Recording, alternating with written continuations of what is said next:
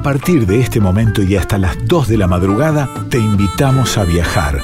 A viajar por toda la Argentina con el objetivo de buscar la mejor música y el mejor vino. Ya comienza Vinos y Vinilos con Rodrigo Sujodoles Gazzero. Hola, hola, ¿cómo les va? Muy pero muy buenas noches. Bienvenidos a una nueva emisión de Vinos y Vinilos acá por Radio Nacional Folclórica. Este es el programa de vinos de la radio. Es un enorme placer acompañarlos siempre desde la una del sábado, noche de viernes, madrugada de sábado, hasta las 2 de la mañana con este programa, que básicamente es un programa de entrevistas donde hablamos de dos grandes pasiones, la pasión de la música en formato vinilo y la pasión de los vinos. No estoy solo en este envío, me acompaña Darío Vázquez en la producción, Nico Vega en la musicalización, Laura Tomar en la columna del cine y Diego Rosato y el Tano Salvatori en la edición. Si se quieren comunicar con nosotros, lo pueden hacer en nuestras redes sociales. En Instagram nos buscan como Vinos y Vinilos Radio. En Spotify están cargados todos los programas en vinos y vinilos y también los pueden encontrar en la cuenta de Spotify de Radio Nacional y además por mail en vinos y vinilos las entrevistas de hoy van a ser con dos grandes personalidades, una del mundo de la música y otra del mundo del vino. En cuanto a la música, vamos a hablar con uno de los grandes exponentes de la música norteña, un imprescindible de la música de Jujuy. Estoy hablando nada más ni nada menos que del gran Tomás Lipán, un tipo de mil anécdotas, mil canciones, mil experiencias de vida vividas y la verdad que lo vamos a disfrutar un montón. Y además vamos a estar también con Gonzalo Carrasco, enólogo de terrazas, uno de las bodegas más destacadas de Argentina en el mundo. Los vinos de terrazas, por ejemplo, han sido muy destacados en entregas de Oscar. Estamos hablando de uno de los enólogos jóvenes con más proyección en Argentina y para el mundo y va a estar charlando con nosotros. Arrancamos, estamos hasta las 2, a las 2 arranca Jayaya, el programa de los pueblos originarios que conduce Sandra Ceballos y hasta que ella llegue vamos a estar aquí con vinos y vinilos.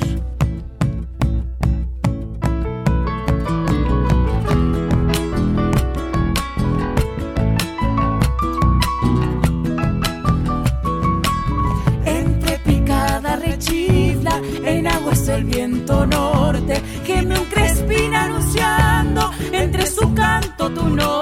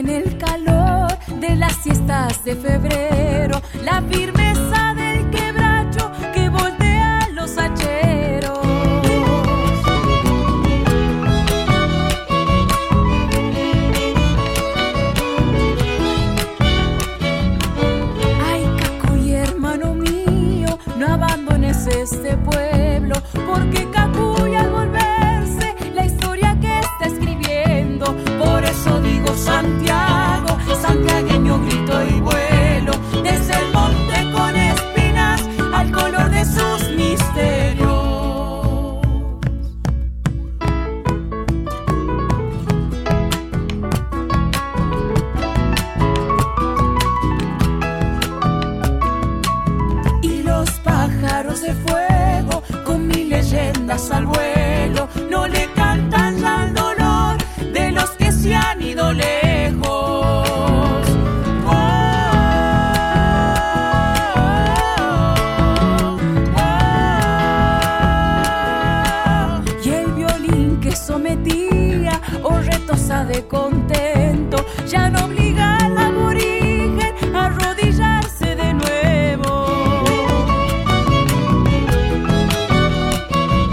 Estás en Vinos y Vinilos por Radio Nacional Folclórica.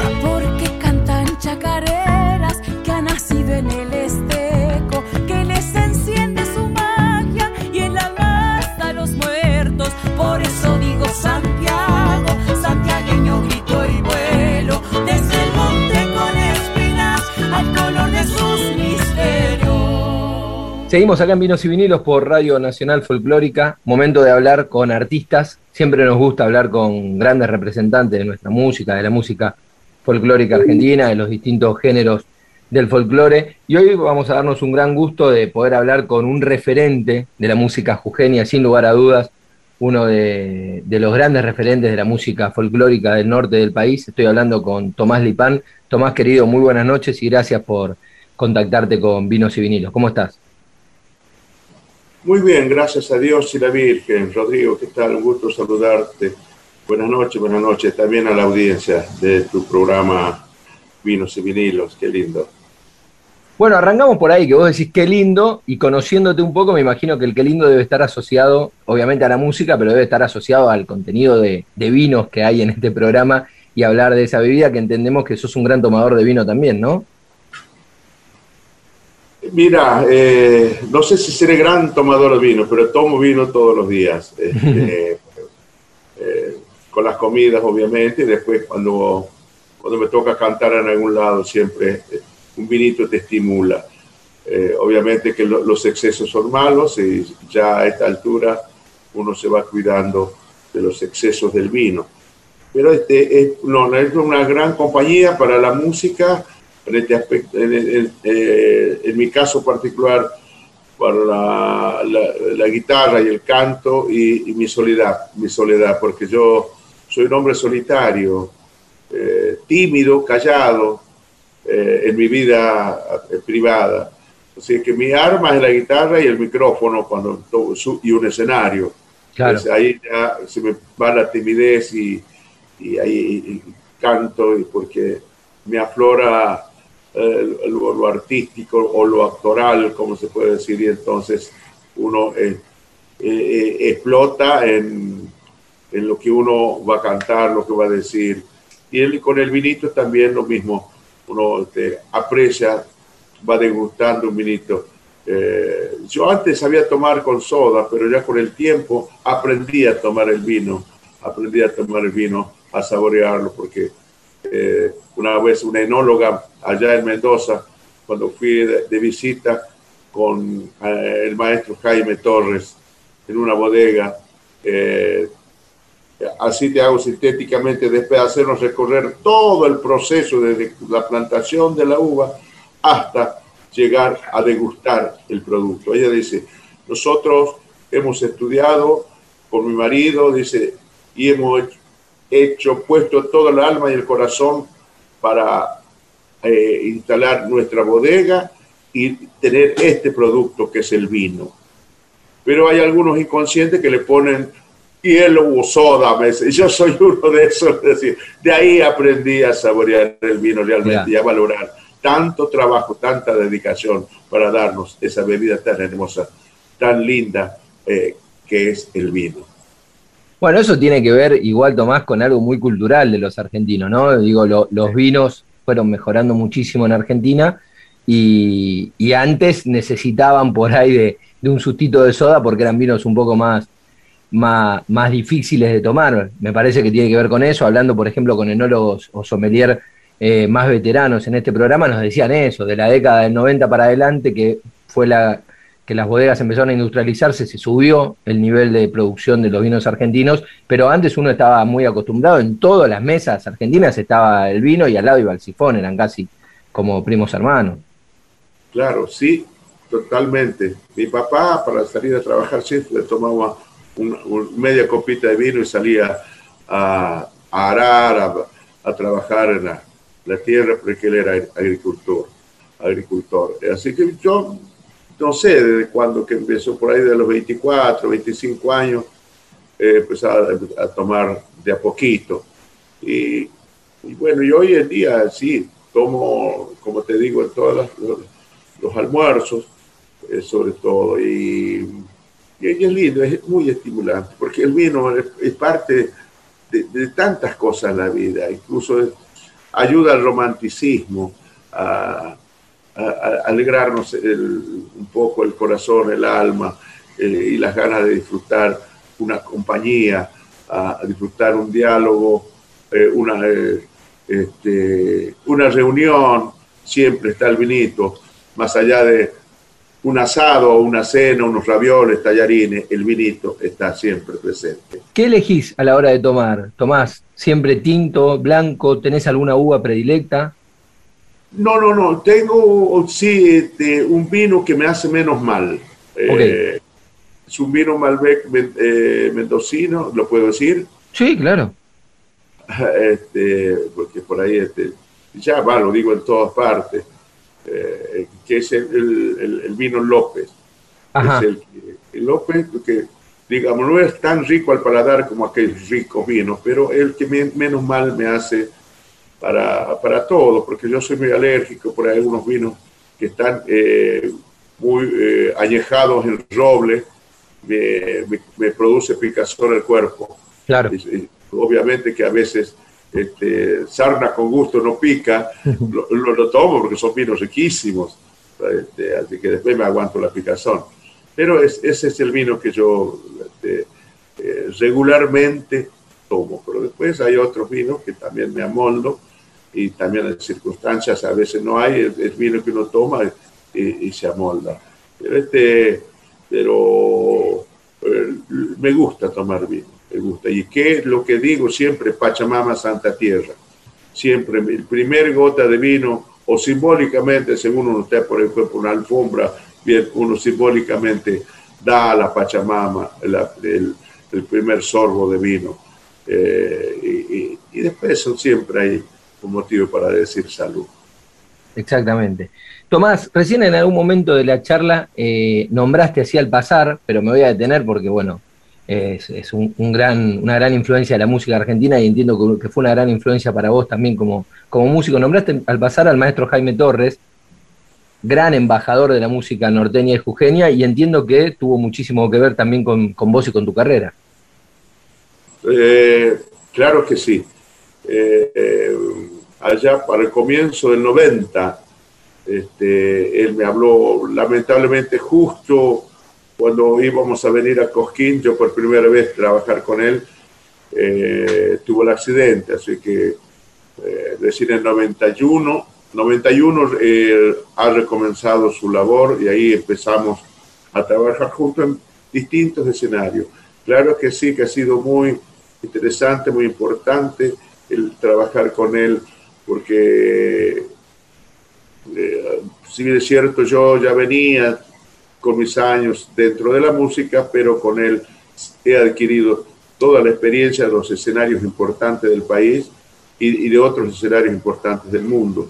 He viajado, por, por ejemplo, por, por Japón, por Australia, Singapur, Indonesia, eh, Malasia, eh, hemos ido a, Alemania, este, entre otros lugares que, hemos visitado, conocido y, y me he fogueado y aprendido sobre todo el respeto a nuestra música, el respeto al instrumento que se toca y sobre todo el respeto a la gente que te está escuchando.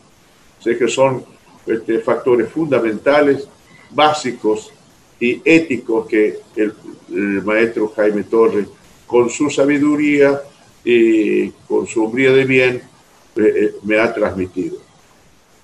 Tomás, eh, estamos hablando con Tomás Lipán, aquí en, en Vinos y Vinilos por Radio Nacional Folclórica.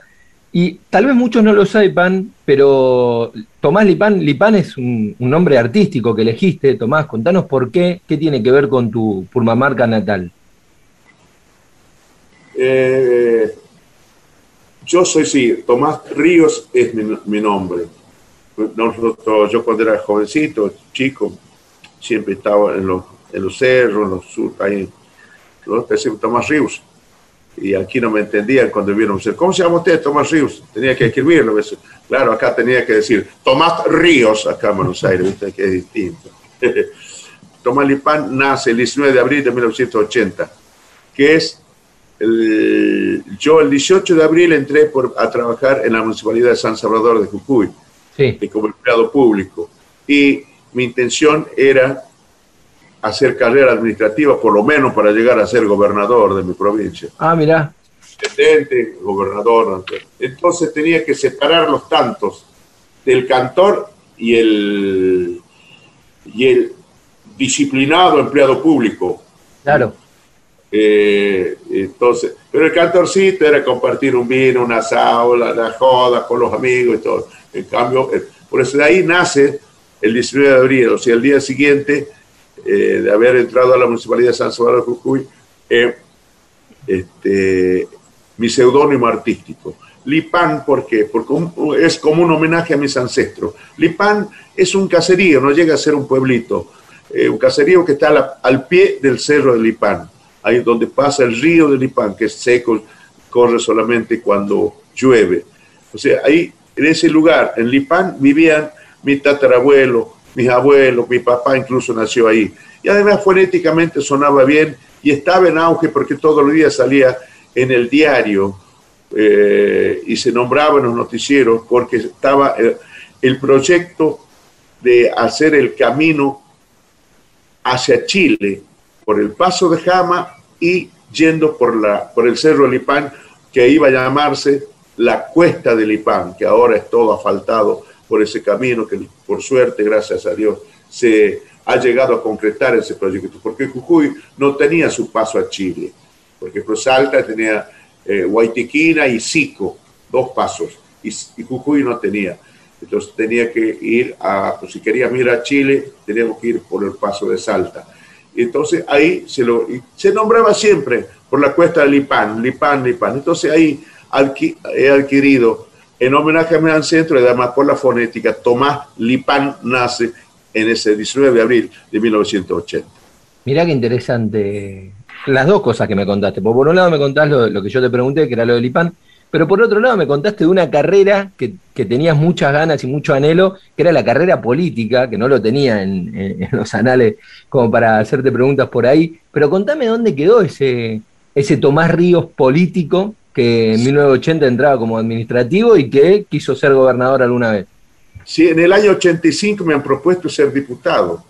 Ajá. Estaba a punto, después he, renunciado porque al ser ya eh, eh, un legislador, ya no podía dedicarme a, a, la carrera artística, al canto. Entonces he optado, he elegido lo que, lo que me parecía más lógico entonces con el acuerdo de mi mujer Rosita y de mis pequeños hijos, Rosa Silva y Tomás Carlos. Entonces he decidido seguir eh, mi camino de la guitarra, de los amigos y del vino. Mira.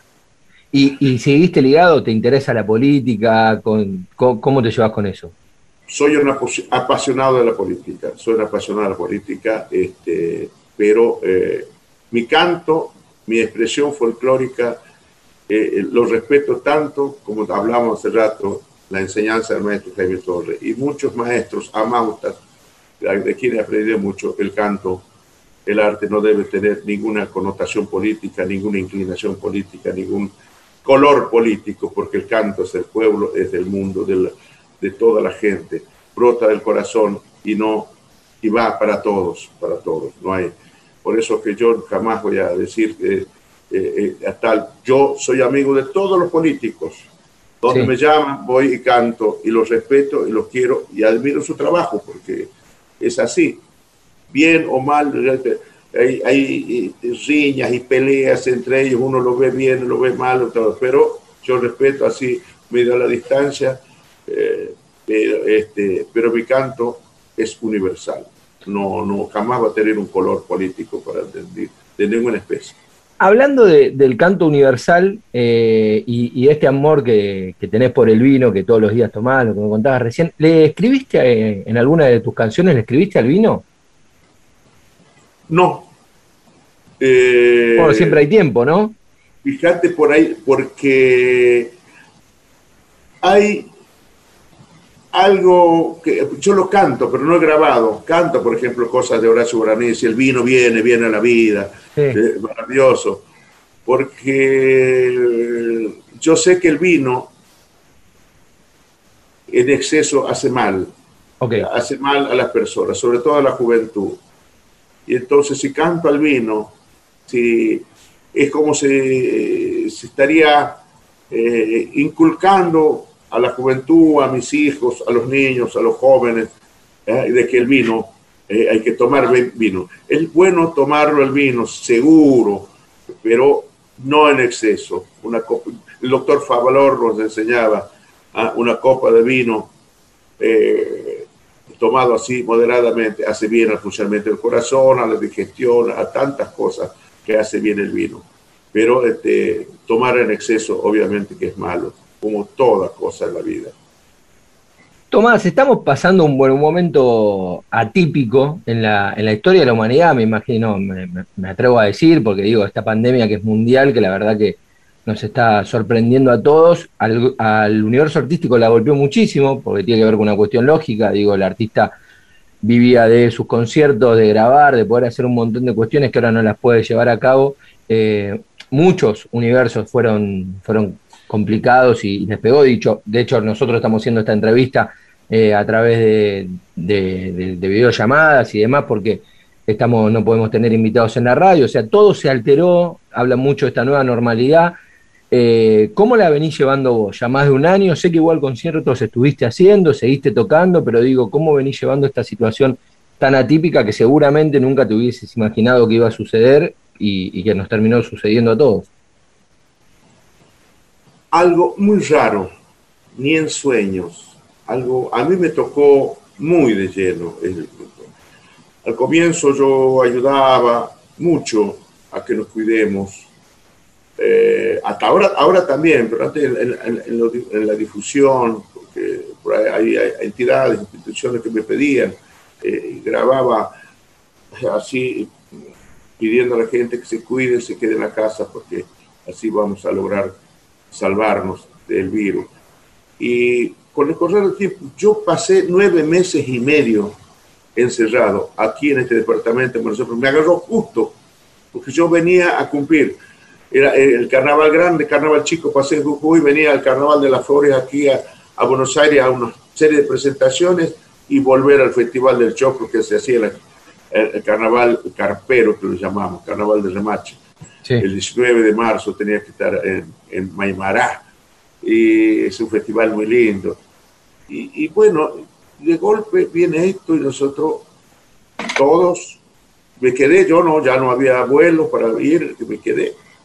Y nunca jamás pensé ni remotamente que iba a durar tanto tiempo el encierro. Y ahí, si no fuera por el vinito, por mi guitarra, eh, no sé, eh, eh, porque uno sufre mucho la angustia, porque tenés, yo mis ingresos, ¿cómo haces para comprar el pan? No tenés trabajo. claro. Igual están los ahorros, los ahorros y, qué sé yo, no es, no es una culpa de nadie, es naturaleza pura. Entonces ahora me vuelco a lo ancestral. Entonces, eh, por ahí, por ejemplo, científicos, incluso venidos de, la Organización Mundial de la Salud para abajo, eh, una cosa hoy y, el, y a la semana siguiente otra cosa distinta, distinta. Uno no sabía qué hacer, la incertidumbre, la angustia, no saber qué hacer. Eso creo que enfermó a mucha gente, eh, más allá del cuidado de, guardarse la casa. entonces, no, eh, había momentos en que no me daba ganas de tocar la guitarra. Era muy feo, muy, no sé cómo decir, una pesadilla tremenda. Por eso digo que el sol, el aire, eh, la actividad física eh, y la buena alimentación creo que es la, mejor defensa para enfrentar a este bicho. porque este es un, es un enemigo invisible que ya se están Vos visto en nuestro país todo lo que se ha hecho para vencerlo. Igual hay, siguen habiendo casos, ha pasado tanto tiempo. Y, creo que la naturaleza, por ejemplo, yo tuve eh, un par de semanas, ahora en Semana Santa, allá en la quebrada. Muchísima gente que encontré me dijeron que tuvieron, que tuvieron el virus encima, que tuvieron coronavirus. Están trabajando, están bien. Creo que es una auto, autoinmunidad como, como era antes. Antes eh, eh, por ejemplo, yo nací, yo soy el menor de, de, nueve hermanos. Mi madre eh, no conoció ni una aspirina para nunca, ni, partera, ni médico, ningún tratamiento extra que no sea lo natural para parir. Incluso paría ahí en un cuerito, porque no teníamos catre en cama.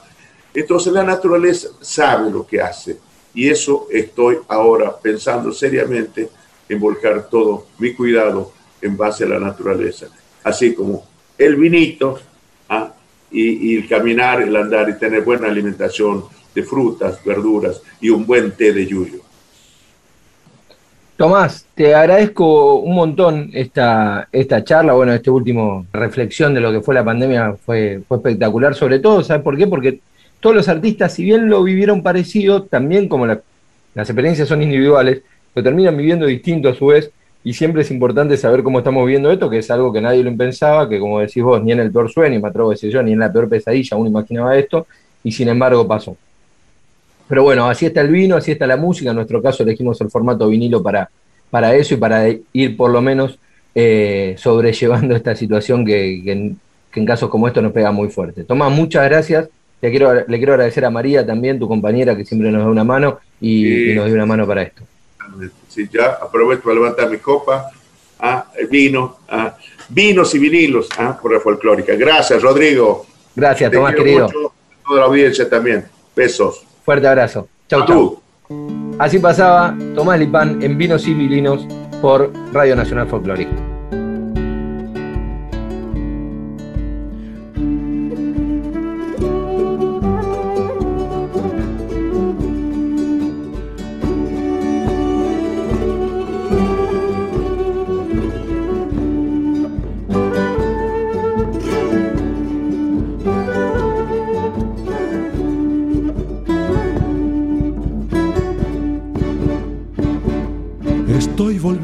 A mi valle, su aroma siento ya.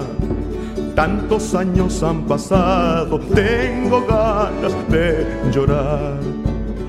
Aquí he nacido, aquí he crecido, y en el ranchito me esperan mis tatas.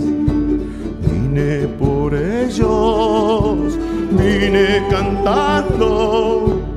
Ellos se han ido y estoy llorando.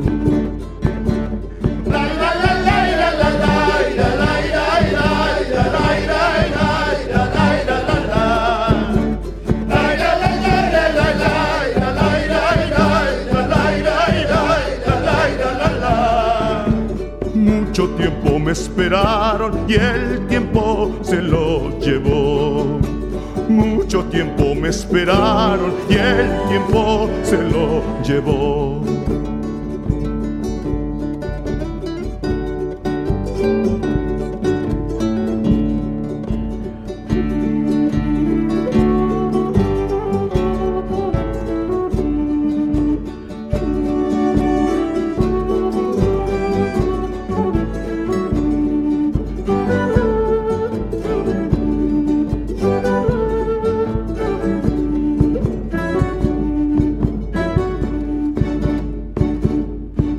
Me estoy yendo de mi valle, su aroma dejo ya. Andaré muchos caminos, pero sé que volveré.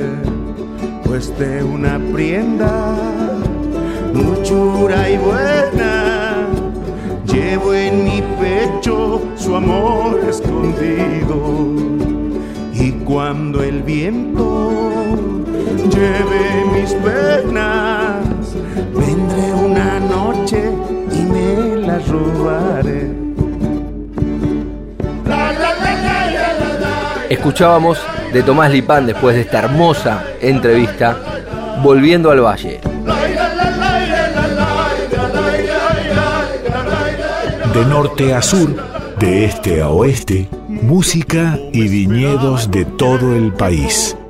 Vinos y vinilos. Mucho tiempo me esperaron el tiempo se lo llevó. Y el tiempo se lo llevó. Y el tiempo se lo llevó. Momento de columna de cine, la esperada columna de cine que, como a veces las notas son bastante largas y de hecho me retan por, por esas duraciones, nos queda fuera la columna del auto mala, pero hoy sí tenemos columna de cine. Lau, querida, ¿cómo estás? Muy buenas noches. Hola, buenas noches, Rodri. Bueno, hoy puedo pasar entonces. Hoy podés pasar. No hablaste tanto en la entrevista. Poco menos. No, no, pero bueno, son, son entrevistas inter- interesantísimas, así que podemos eh, esperar un poco la, la columna de cine. Y te comprometo a hacer entrevistas juntos, como hemos hecho Sí, con Nicolás Carrera. Me acuerdo que creo que es la única que hicimos juntos. Así que te, te propongo, te comprometo cuando quieras volver a hacer una entrevista juntas, hacemos ese día columna y entrevista dos en uno. Hecho, perfecto, me encantó. Bueno, Rodri, la, la película que te traigo hoy, en realidad estaba un poco en duda, porque es un director de cine con el que a veces tengo varias diferencias, especialmente ideológicas, pero esta película es una película que para mí es entrañable, Ok. es muy hermosa. Y aparte, siento que hay algo en especial, ¿no? Como vinculado con este momento pandémico que estamos atravesando, que esta película eh, que la vi en Cinear fue como, qué bueno volver a ver una película como estas en este momento. A ver si adivinás de qué director estoy hablando, te la hice fácil, vos que me conocés. Sí, creo, creo que, que sé que de Campanella. Estamos hablando de Juan José Campanella y la película que elegí para hoy es El hijo de la novia. Imagino que la mayoría por ahí la vio porque fue una película muy taquillera en su momento, fue también un poco un, un antes y un después en, en cine y, en el posicionamiento de Ricardo Darín también como actor. Eh, es una película que tiene un elenco que es impecable, ¿no? porque bueno, nombraba recién a, a Darín, pero también eh, Héctor Alterio, Norma Leandro, solo por nombrarte a un par de, de los actores que trabajan en esta película. Darín, en este momento, Ricardo Darín hace de Rafael. Qué bueno que, que es ese típico personaje que las cosas un poco le, le salen mal, que siente que le podría ir un poco mejor. Él trabaja en un restaurante que fue fundado por su padre, pero que es como una carga un poco ese restaurante, ¿viste? Cuando las cosas no van. Eh, aparte tiene un divorcio en su haber. Está en pareja, pero el vínculo con su pareja por parte de, de él y de su personalidad y de su forma de ser no mejora, no va para adelante. De hecho, hay un diálogo ahí con, con su novia que es espectacular en la película, donde ella le plantea que es una persona que vale, que necesita como que, que la reconozca y, y es, es un diálogo muy impresionante el que sucede ahí. Es un tipo que no tiene amigos, bueno, pero ¿qué pasa? Que tam- también, y fundamentalmente, un tipo que hacía mucho que no visitaba a su mamá, que tenía esta enfermedad que es el mal de Alzheimer, ¿no? ¿Qué pasa? Eh, el padre, Héctor Alterio, le viene con una idea, que es, yo a tu mamá le, pro- le- le prometí que nos íbamos a casar por iglesia, nunca lo hice, ahora tu mamá está en esta situación. Y también aparece un amigo de la infancia, que hacía mucho no veía. Bueno, todo lo que va sucediendo eh, a partir de estos hechos, de esta idea del padre de casarse con la mamá, que, que tiene Alzheimer y este amigo que aparece, lo hacen como esos momentos de la vida que son como un quiebre, que decís, che, esto a mí me modificó, me empieza a hacer pensar en otras Sí. cosas. Eh, y, y por ahí va este nuevo camino que empieza a tomar Rafael a raíz de, este nuevo amigo, a raíz de replantearse eh, su relación con su hija, su divorcio, replantearse su pareja, bueno, muchos, muchos replanteos en estos momentos. ¿Por qué la traigo esta película? Eso te iba a preguntar. La película está espectacular. Recomendar películas buenas siempre está bien. Recomendar películas argentinas, eh, para mí, yo que soy un gran defensor de- del cine argentino y, y producto también de Campanera, más allá que ideológicamente después a veces uno no coincide, en, me, me atrevo a decir, en el 100% de las cosas que por ahí él tuitea y los modos y demás, pero las películas, o por lo menos estas películas, estaban buenísimas y El hijo de la novia fue un peliculón. Ahora, ¿qué tiene que ver con la Ah. columna del cine en el programa de vinos? Bueno, a mí, viste que te contaba este diálogo con la novia, que la verdad que, que son esos, esos diálogos que, que te marcan también del cine nacional, que te quedas pensando.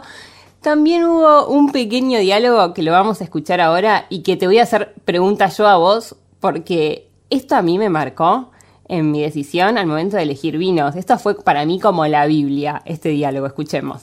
Pará, pará un cachito, pará un cachito, pará un cachito, pará un cachito. Eh, discúlpame. Mándame el vino, por favor. Sí, mañana tenés la guita, quédate tranquilo. Es que estoy un poco nervioso, discúlpame. ¿Qué voy a hacer? Sí. Sí, mándame seis cajas de blanco también, que siempre alguien de mal gusto aparece. Bueno, chao. Y gracias. eh.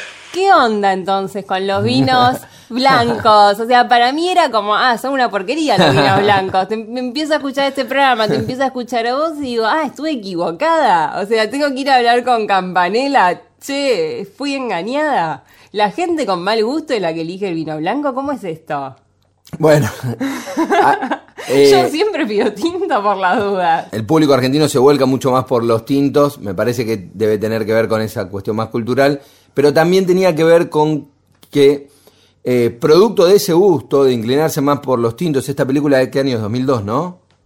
Creo que de 2002, y en esa época recién empezaba esa revolución, 2001, recién empezaba esa revolución de los vinos de calidad, y los vinos blancos tardaron un tiempito más en acompañar esa gran calidad. Entonces, hoy la verdad que aprendimos más a tomar, a encontrar los momentos, a cómo maridar y en eso redescubrimos los vinos blancos, pero en este momento era como un poco más polémico, y bueno, imagino que sería tal vez un pensamiento, no sé, o de algún guionista o del mismo director, pero está buenísimo lo que trajiste de, ese, de, bueno, siempre hay gente con mal gusto, así que hay que comprar vino blanco. Así es, bueno, podemos desmitificar eso entonces, que hay buenos vinos blancos también. Sí, hoy sí, hoy, hoy hay bueno, va, siempre, siempre los hubo, pero obviamente ahora hay más calidad y más inversión en los vinos blancos. Bueno, pueden redescubrir, pueden volver a ver. Para los que no lo hicieron nunca, aprovechen, métanse en Cinear y busquen El hijo de la novia. Así pasaba la automala en Vinos y Vinilos con la columna del cine. Hoy te recomienda un clásico argentino, ya podemos decir casi a 20 años, a 20 años, del hijo de la novia, la recomendación de Lau, y en un momento, si le prestas atención, vas a escuchar eso que acabamos de escuchar nosotros acá, que es ese ese momento en el que hablan de los vinos blancos, tal vez no de manera tan positiva, y es el gag que teníamos para contar hoy aquí en Vinos y Vinilos. Seguinos en Instagram, Vinos y Vinilos Radio. Siempre nos gusta hablar con los protagonistas del mundo del vino, sommeliers, enólogos, dueños de bodegas, y en este caso nos vamos a dar un gusto a hablar con uno de los enólogos más destacados de, de la República Argentina, que además es protagonista también de distintas noticias eh, que tienen que ver con, el vino de, a nivel mundial. Recuerdo, hace un tiempo hicimos una nota, por ejemplo, hablando de que uno de los vinos de él había estado presente en la ceremonia del Oscar. Digo, estamos hablando de un embajador de los vinos argentinos, me refiero a Gonzalo Carrasco de Bodega Terrazas. Gonzalo, ¿cómo te va? Muy buenas noches, acá Rodrigo te saluda. Hola, buenas noches Rodrigo, ¿cómo estás?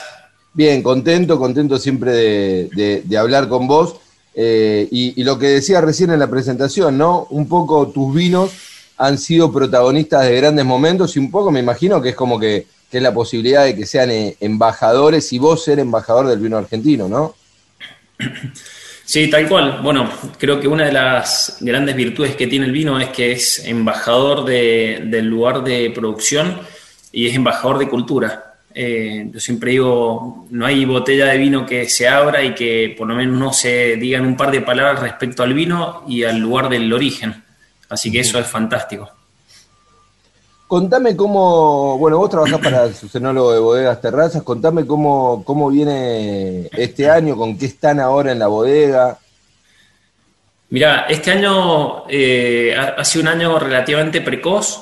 Eh, arrancamos eh, medianamente temprano como venimos y terminamos también eh, temprano en la temporada. Los vinos ya están casi todos cortados y en este momento estamos ya decidiendo la bajada barrica, o sea, la puesta eh, en crianza definitiva de los, de los vinos.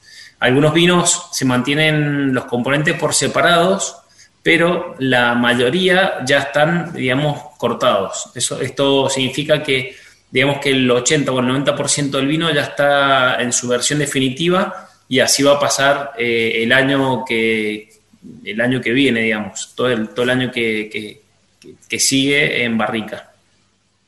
Gonzalo, están, están empezando a aparecer los, los Gran Reserva 2018 y varios colegas tuyos en notas me dicen como que fue una cosecha tremenda esa.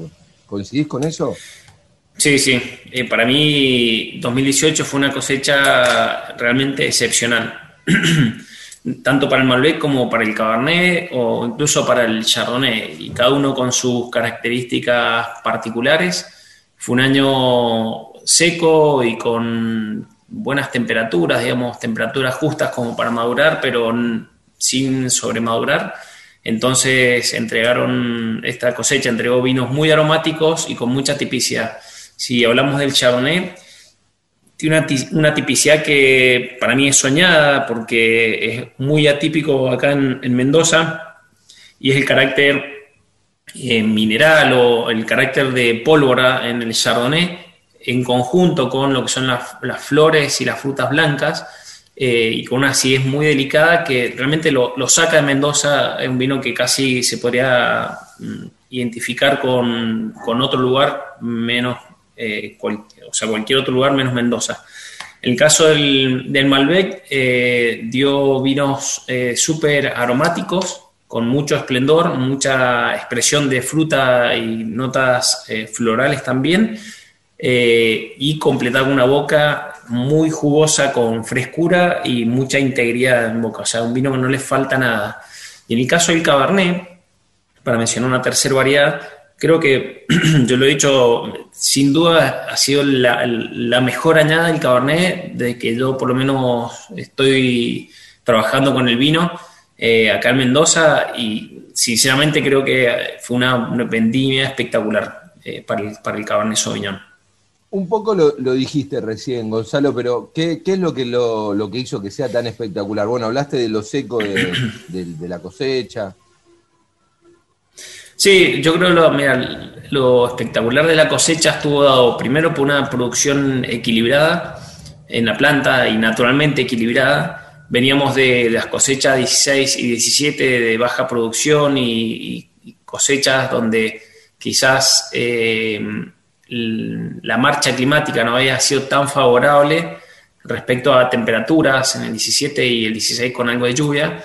En el 18 llegamos a la madurez con un equilibrio natural casi perfecto, una temporada seca, eh, el periodo de la madurez que, es ideal también porque eso bueno, significa que no hay ningún tipo de afección eh, en la sanidad, botritis ni podredumbre, no hubo, hubo, cero de alguna de esas afecciones.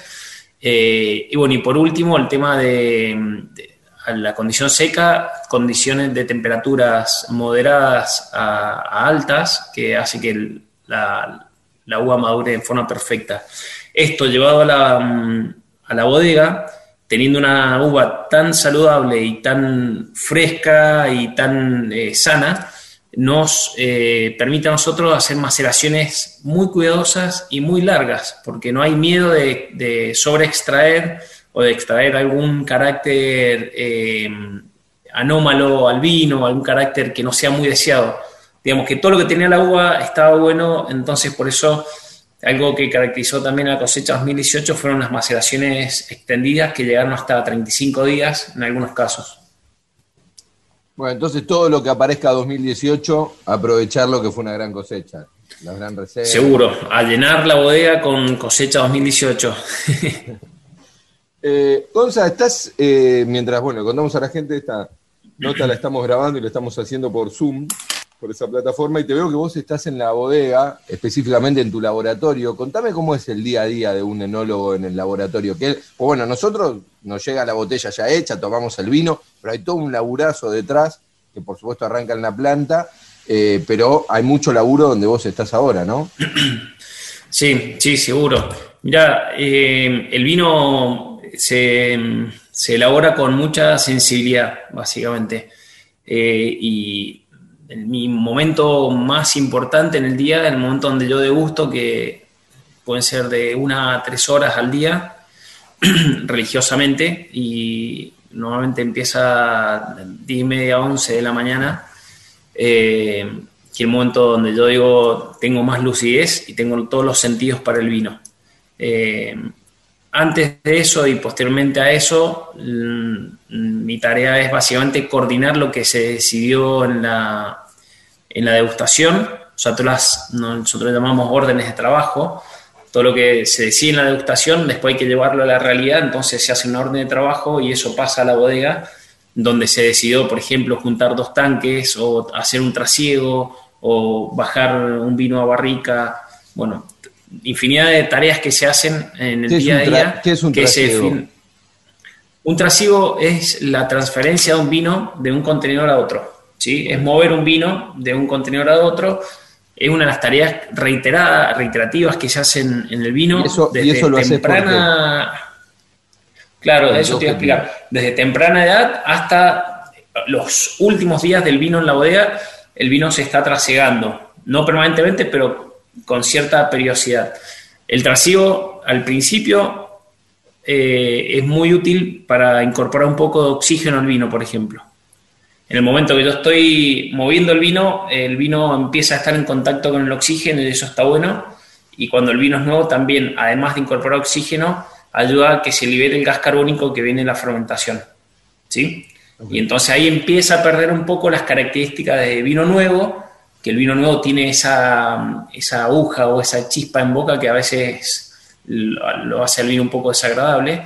Por medio de los trasiegos vamos desprendiéndonos de ese gas carbónico, incorporando un poco de oxígeno. Este oxígeno es el que va a interactuar con el vino en sí, con el color, con los taninos, dándole más estabilidad en el tiempo y también favoreciendo esa ese sentido un poquito más pulido del vino con cierta crianza. Eso por un lado. Y por otro lado, eh, el vino que se trasiega eh, normalmente ya estuvo un tiempo prudente eh, quieto en el tanque de origen. Eso hace que todo el, turbio que normalmente tiene el vino nuevo sedimente y se vaya al fondo. Entonces, todos los trasiegos, el que conceptualmente es trasegar el vino limpio ¿sí? o sea, el vino que está en la parte superior, evitando de chupar la parte eh, inferior, que es donde se junta eh, ese, esa borra, que es como una especie de barro muy, muy fino, eh, que son componentes de la uva que van quedando en suspensión. Bueno, eso queda en el tanque origen, como llamamos, y en el tanque destino, que sería el segundo tanque donde vamos a recibir el, el vino, solamente traseamos el vino limpio. Y es la forma natural que tenemos de ir limpiando el vino a través del año. Perfecto. Entonces vos me decías que bueno, que se, ahí yo justo te interrumpí, que no, no, tenía ese concepto, pero me decías que ahí se decide, vos en el laboratorio vas decidiendo cuáles son las cosas para hacer en el día, como esto, para cegar un vino. Sí, sí. Ahora, mira, estamos ahora saliendo de la vendimia, estamos eh, degustando y en algún momento nos hemos encontrado con, ya pasó la semana, pero semana donde hemos tenido que gustar eh, fácilmente 800, 900 vinos en la semana. Eso significa todos los días degustar entre 100 y 150 muestras. Son degustaciones eh, medianamente rápidas y donde mm, lo que se busca es una clasificación de los vinos para luego eh, poder subdividir la bodega y a partir de eso empezar a atacar en forma parcial los distintos vinos. Eh, eh, requiere mucho tiempo, mucha dedicación y sobre todo tener muy claro el, destino de los vinos, tener muy claro eh, el, estilo, los volúmenes de producción y todo eso para tomar la mejor decisión. ¿Y los cortes los decidís en esa degustación, Gonzalo? Sí como te comentaba, es una, eh, nosotros decimos que es como una, mm, una degustación como en cascada, donde se va definiendo lo más puntual que sería para nosotros los parcel, que son vinos que vienen de una sola parcela eh, muy particular. Lo que no entra ahí eh, va cayendo a la otra línea y así vamos recibiendo el vino en las líneas inferiores, por decirlo de alguna forma. Y se suma a esto el hecho de eh, como te decía, tener bien claro el estilo y el volumen de cada vino para poder tomar la mejor decisión. Estos vinos se definen, en este momento del año, se definen en un 80 o un 90%, no en un 100%. Eh, esto significa que hacemos una base importante del vino y dejamos vino eh, fuera del corte para retocar al final de la crianza. que puede ser... Normalmente es de características similares al vino, pero eh, es como que nos dejamos siempre como un as debajo de la manga, ¿viste? Como para ajustar a último momento el corte. Y puede ser. pasa que por ahí hay. Sí, perdón. te preguntaba si te pasa que por ahí hay variaciones con relación a cómo pensaste el vino al principio, no sé, el vino evolucionó de una manera y terminás tomando decisiones que no las tenías en la cabeza. Sí, sí, seguramente. Hay mm, eh, vendimias que generan mucha incertidumbre y la 2021 es una de esas. Y una, una vendimia que no está, no está cantada.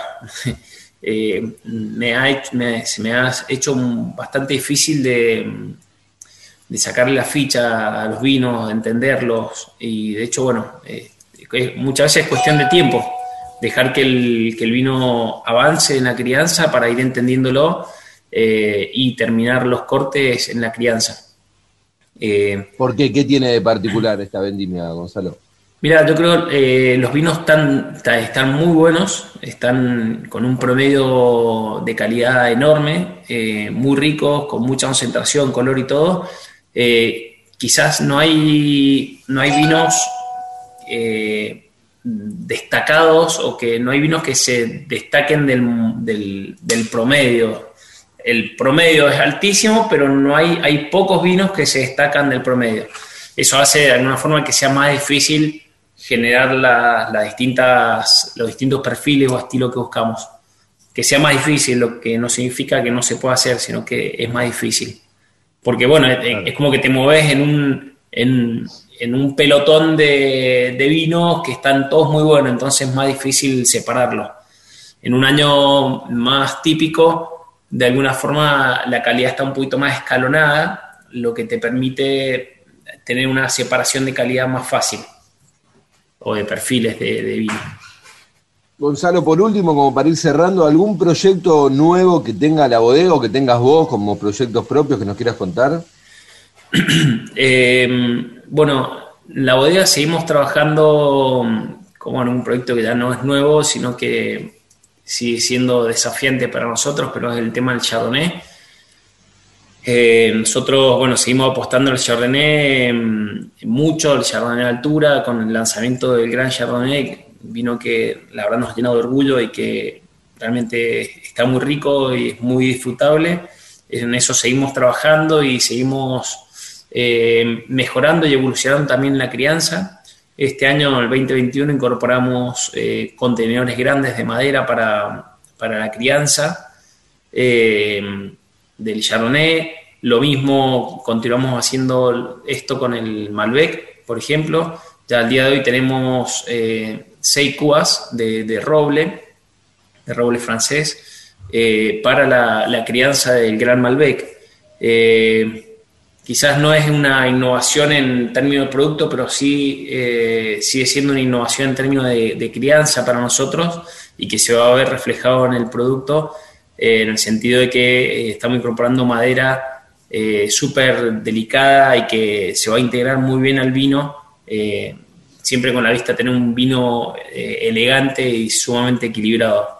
Y respecto a vinos, eh, sí estamos trabajando en Pinot Noir, pero todavía no, todavía no hay una fecha de lanzamiento eh, prevista.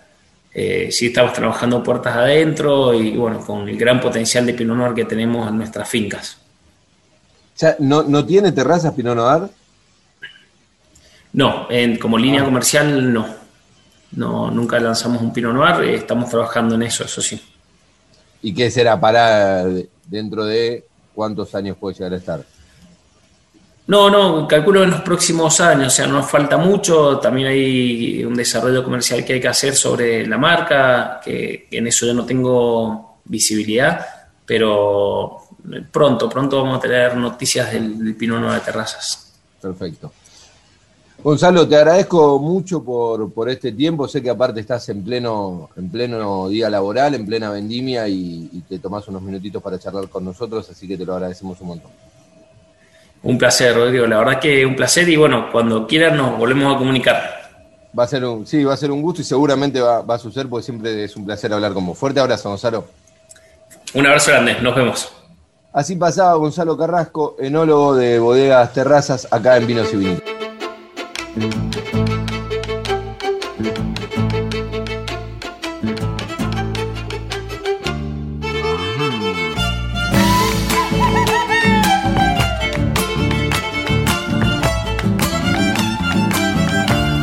mí no me digan nada, a mí no me echen la culpa, por más que parezca un santo, el diablo hace de la suya.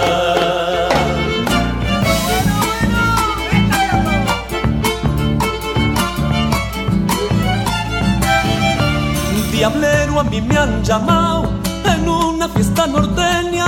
Acépteme este consejo, no deje sola su prenda.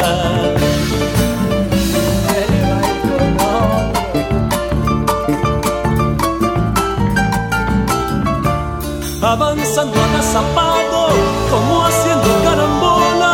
El diablo me anda llamando, yo le he robado la cola. A mí no me digan nada a mí no me echen la culpa, por más que parezca un santo, el diablo hace de las suyas.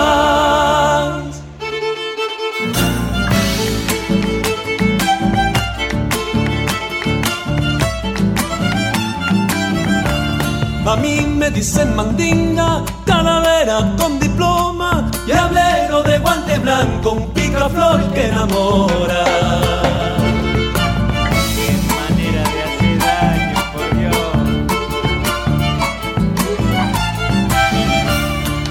No da revancha, la noche está igualichada, me llevo la flor más linda, la que toditos buscaban.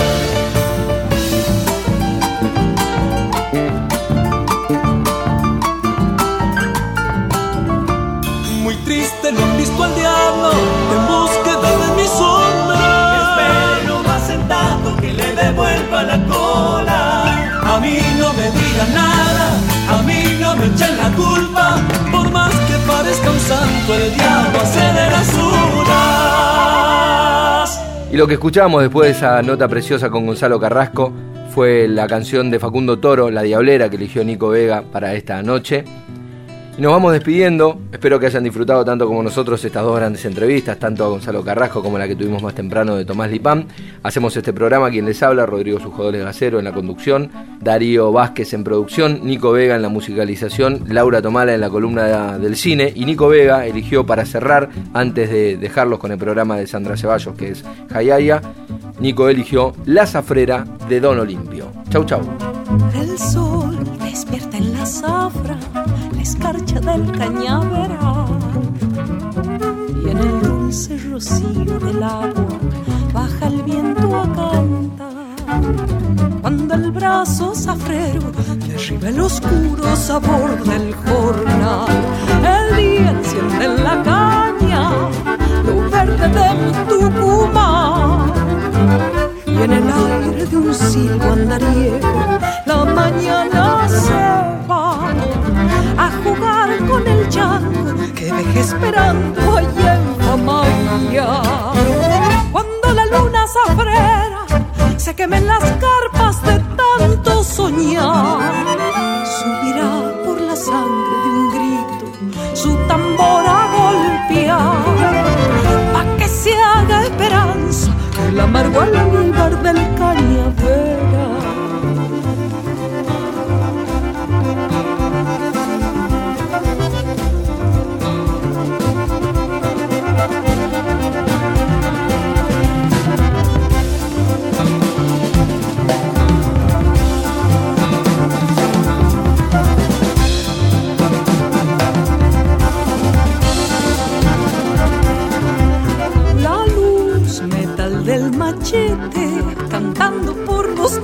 Va.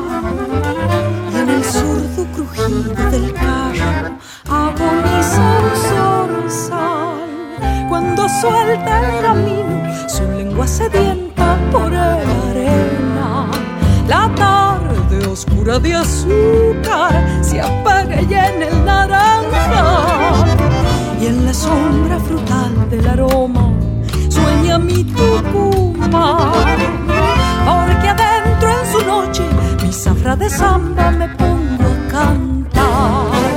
Cuando la luna zafrera se quemen las carpas de tanto soñar, subirá por la sangre de un grito su tambor a golpear.